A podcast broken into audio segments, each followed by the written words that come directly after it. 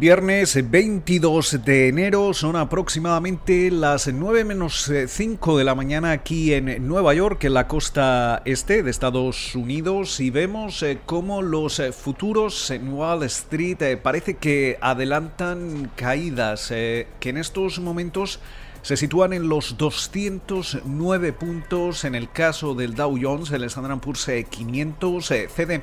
un 0,6% abajo, el Nasdaq un 0,5%. En una jornada en la que también parece que está operando a la baja ese rendimiento del bono americano a 10 años, eh, que se sitúa en el 1,08%, mientras que el West Texas Intermediate también se transa a la baja en el entorno de los 51,69 dólares el barril. Una jornada en la que parece que los inversores van a recoger eh, beneficios, eh, sobre todo después de las subidas que hemos visto en esta semana, una semana en la que cambiábamos eh, de inquilino en la Casa Blanca. El pasado miércoles el demócrata Joe Biden tomaba posesión del despacho oval y desde entonces ha implementado ya una veintena de órdenes ejecutivas que bien han comenzado a deshacer el legado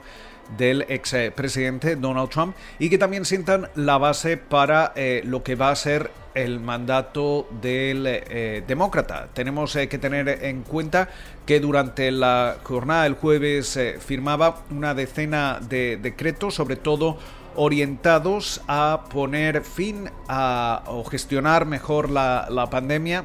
una pandemia que según eh, aseguraba Biden eh, podría llegar a generar, hasta un total de 500.000 muertes aquí en Estados Unidos en el próximo mes. Eh, tenemos que recordar que las víctimas mortales relacionadas con el COVID-19 superan ya las 400.000. Su objetivo es vacunar o administrar 100 millones de dosis en sus primeros 100 días de gobierno, pero realmente si miramos estas cifras, en estos momentos podríamos decir que Estados Unidos estaría vacunando entre 800.000 y 900.000 eh, dosis eh, diarias, con lo cual ese objetivo de los 100 millones, eh, según algunas perspectivas,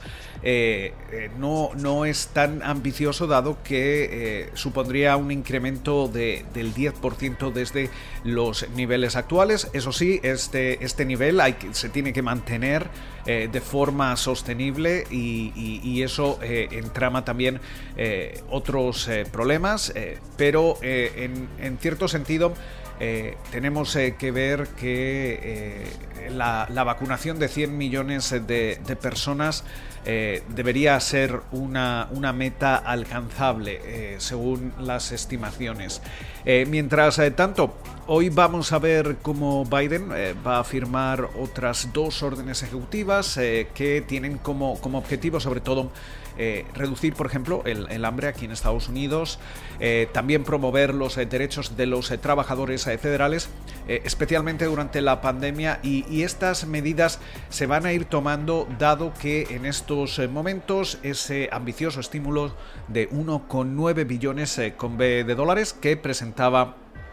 antes de tomar posesión de su cargo, el propio Biden va a tener dificultades para encontrar un apoyo bipartidista especialmente en el Senado. Recordemos que aunque los demócratas eh, cuentan con una mayoría en, la Cámara Alta, dado que tienen 50 escaños, los mismos que los republicanos, pero sin embargo la vicepresidenta de, Estados Unidos, eh, Kamala Harris, es también la presidenta del Senado, con lo cual puede, puede romper ese empate a favor de los demócratas, pero esto no puede realizarse eh, continuamente y en general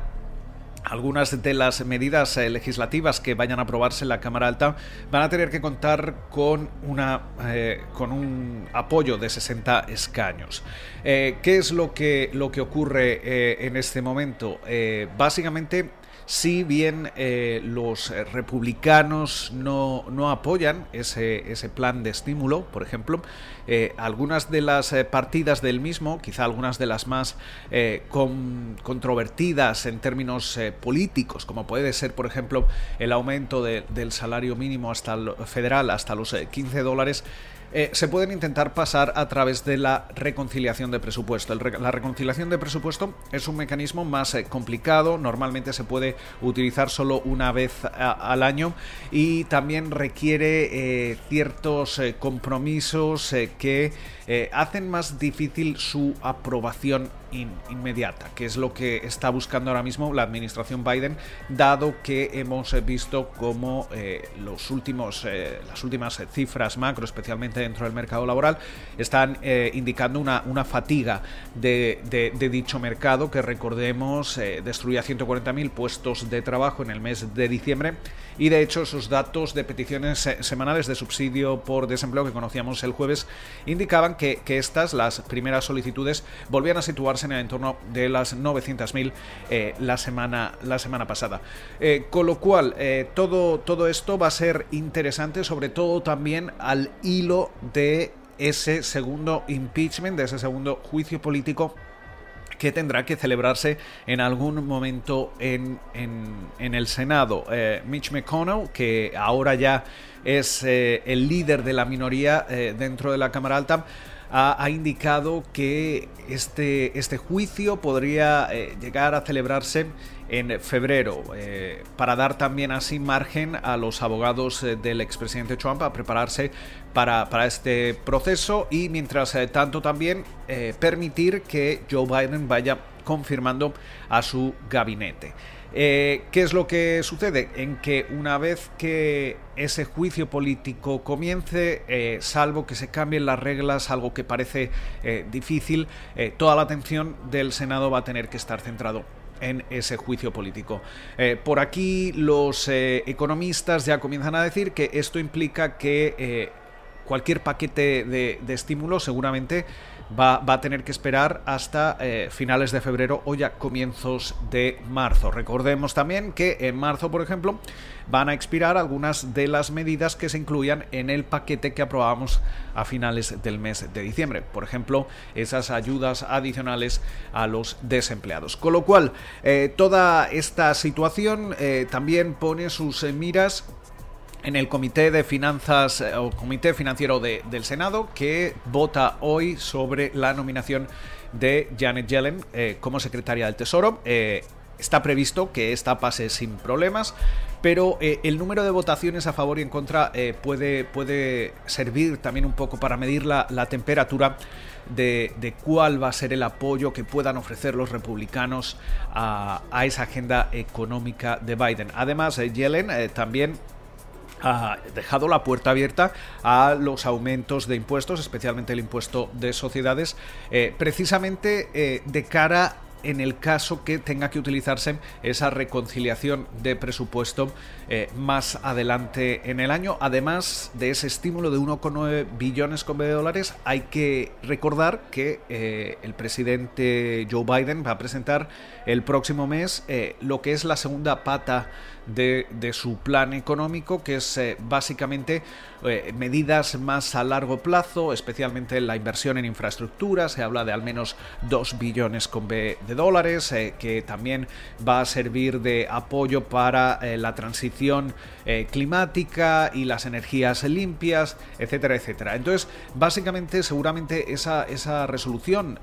de, de presupuesto o conciliación de presupuesto va a aprovecharse precisamente para pasar esas medidas algo más ambiciosas. Eh, y todo eso eh, requeriría eh, el tener que equilibrar también los, los ingresos del, del, gobierno público y eso podría implicar, por ejemplo, el elevar el impuesto de sociedades, que recordemos durante la campaña presidencial de Joe Biden se abogaba por elevar desde el 21% actual hasta el 28% con toda esta situación, nos acercamos ya a, la última negociación eh, de la, de la semana que sobre todo llega, llega marcada por el comportamiento eh, de, algunos, de algunos valores. Eh, hemos visto como en estos momentos IBM, IBM está cayendo alrededor de un 7% antes del comienzo de la negociación, después de presentar sus cuentas al cierre de la jornada de, ayer. Veíamos eh, cómo sus ingresos eh, caían un 6% en su base anualizada. Es el cuarto eh, trimestre consecutivo de caídas en sus ventas. Eh, mientras tanto, también parece que está operando a la baja Intel, que se está contagiando en estos momentos de, esa, de ese mal comportamiento de IBM y también de la recogida de beneficios. Eso sí, tenemos que recordar cómo Intel, también que presentaba cuentas al cierre de la jornada del, del jueves, sí que convencía con sus resultados, unos ingresos que quedaban en torno a los 20.000 millones de dólares y además eh, aventuraba o informaba que va a elevar su dividendo en un 5%. Con lo cual, muchísimas referencias para terminar la semana. Esperamos eh, que pasen ustedes una feliz jornada, también un feliz fin de semana y como de costumbre nos volvemos a escuchar durante la mañana del lunes.